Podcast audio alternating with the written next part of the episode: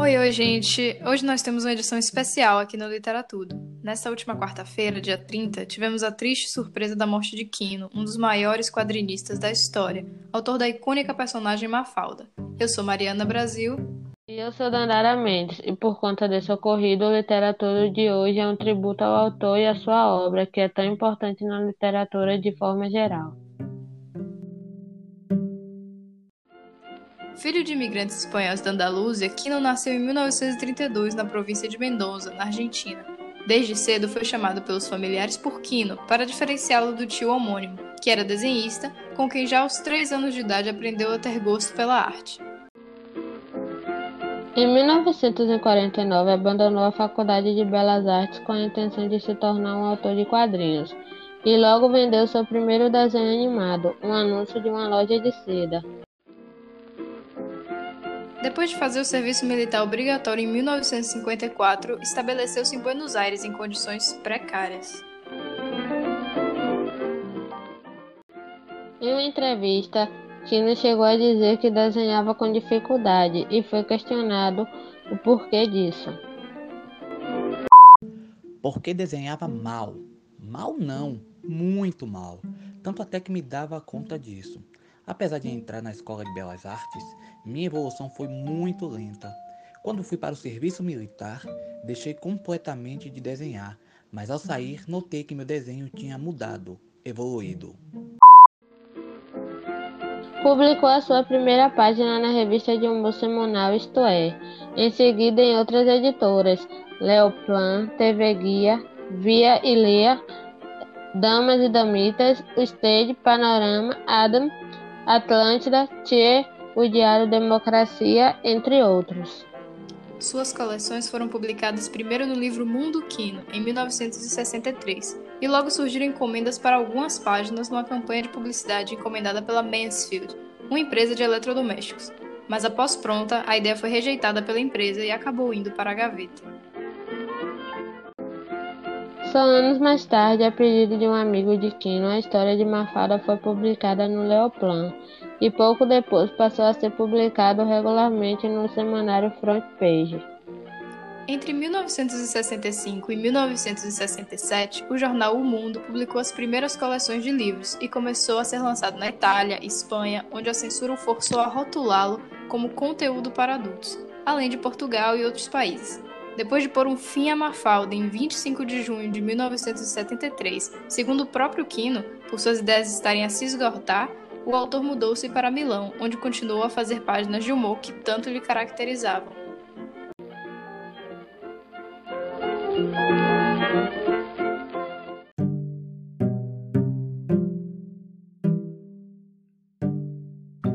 A personagem Mafalda é uma menina de 6 anos de idade que odeia sopa, adora os Beatles e o desenho pica-pau. Ela se comporta como uma típica menina na sua idade, exceto por sua visão aguda do mundo e as suas críticas ácidas à vida e à sociedade.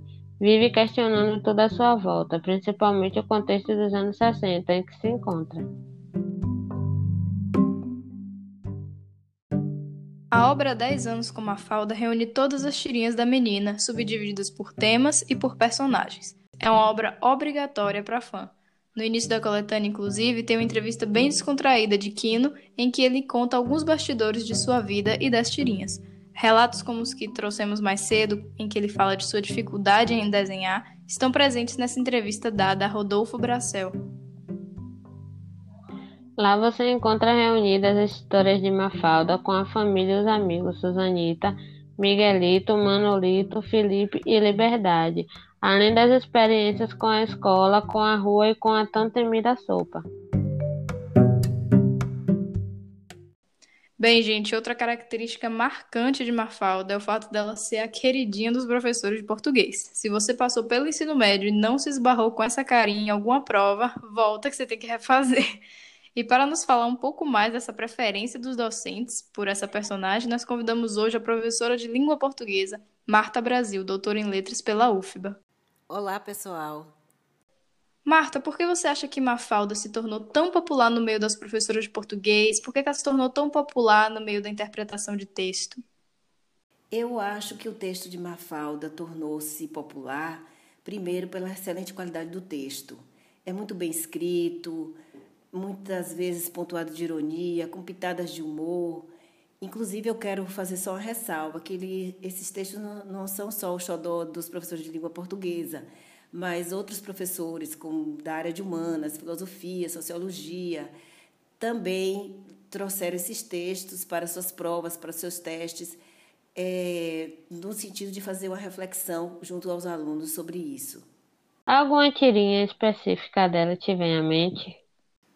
O que eu mais gosto são as tirinhas de, de, do relacionamento, do cotidiano, que aborda as relações interpessoais, é, as relações entre amigos, casais. Mas se você me perguntar uma que realmente me marcou, é, foi, ela é bem específica porque ela fez parte de uma prova que eu fiz um concurso público e tinha uma tirinha que abordava a questão ambiental. É uma tirinha bem específica e interessante, que é aquela que ela vai vendo, vai apresentando todas as dificuldades do mundo, enchentes, guerras, e ela vem pela rua vendo a pobreza, as pessoas é, sem moradia. Então ela chega em casa e pega o globo terrestre e coloca na cama. E o pai pergunta: O que é aqui? Por que ele está aí? Aí ela diz: é Porque o mundo está doente. Então essa tirinha realmente ficou na minha memória e é inesquecível, não é? Acho que é uma das tirinhas mais conhecidas dele quando se fala da questão do ambiente, porque ele fala de como o mundo está sendo maltratado. Então essa hum, é inesquecível. Sim, com certeza. É, acho que todos nós temos uma tirinha favorita, né? Uma que vem primeiro à mente, mas essa realmente é muito boa. Eu acho até que se dá em mais de uma, né? Uma sequência de tirinhas em que ela coloca o mundo na cama, né? Mas Marta, agora a gente queria te perguntar se você acha que a Mafalda ela tem uma importância na literatura infanto-juvenil. Eu acho que Mafalda tem uma grande importância na formação do público infanto-juvenil. Mas, na minha concepção, o texto de Mafalda alcança mais os jovens, os adolescentes e os adultos, porque o texto de Mafalda capta as crianças, conquista as crianças pelo desenho, pela, pela por ser apresentado outras crianças, ter esse universo infantil. Mas a mensagem em si, eu acho que ela é compreendida na sua integralidade pelos adultos e pelos jovens, porque ela traz, junto daquele humor, traz uma reflexão. Eu posso dar um exemplo vivido por mim também. É, eu, quando eu estava estudando para esse concurso, eu me recordo que minha professora apresentou um texto de Mafalda e mandou cada uma de nós fazer um, uma redação a respeito do tema. E fizemos. Então, a gente percebeu que nem todos que fizeram a redação alcançaram é, toda a reflexão que a tirinha trazia. Então, talvez algumas coisas no texto dela uma criança não compreenda na sua integralidade. É verdade, né? As crianças têm um olhar mais lúdico, mais inocente sobre as coisas, enquanto que os adultos estão sempre analisando, observando as mensagens subliminares. E na sua opinião, a obra de Quino irá ficar obsoleta? Provavelmente algum dia ela ficará obsoleta, mas eu acho que isso vai demorar muito, porque as questões que ele aborda são, são atávicas ao homem.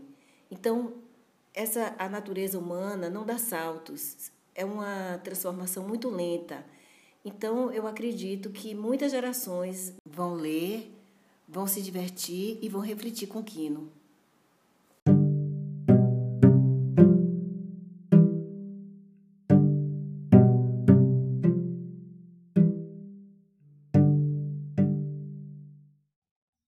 O que eu posso dizer sobre a Mafalda, né? Que é uma personagem tão marcante da nossa adolescência, né? Eu lembro que quando eu estava no ensino médio, eu gostava de pegar as provas e testes que tinham tirinhas da Mafalda, gostava de anotar as frases, é, tirar fotos para pôr nos meus status, porque as frases de Mafalda são frases que nos fazem refletir sobre o mundo, né, sobre as coisas que acontecem no mundo. Ai, Dandara, eu super entendo, porque eu sou, eu sou suspeita para falar de Mafalda. Eu, na verdade, sou fã. Eu tenho a obra, né, o 10 anos com Mafalda.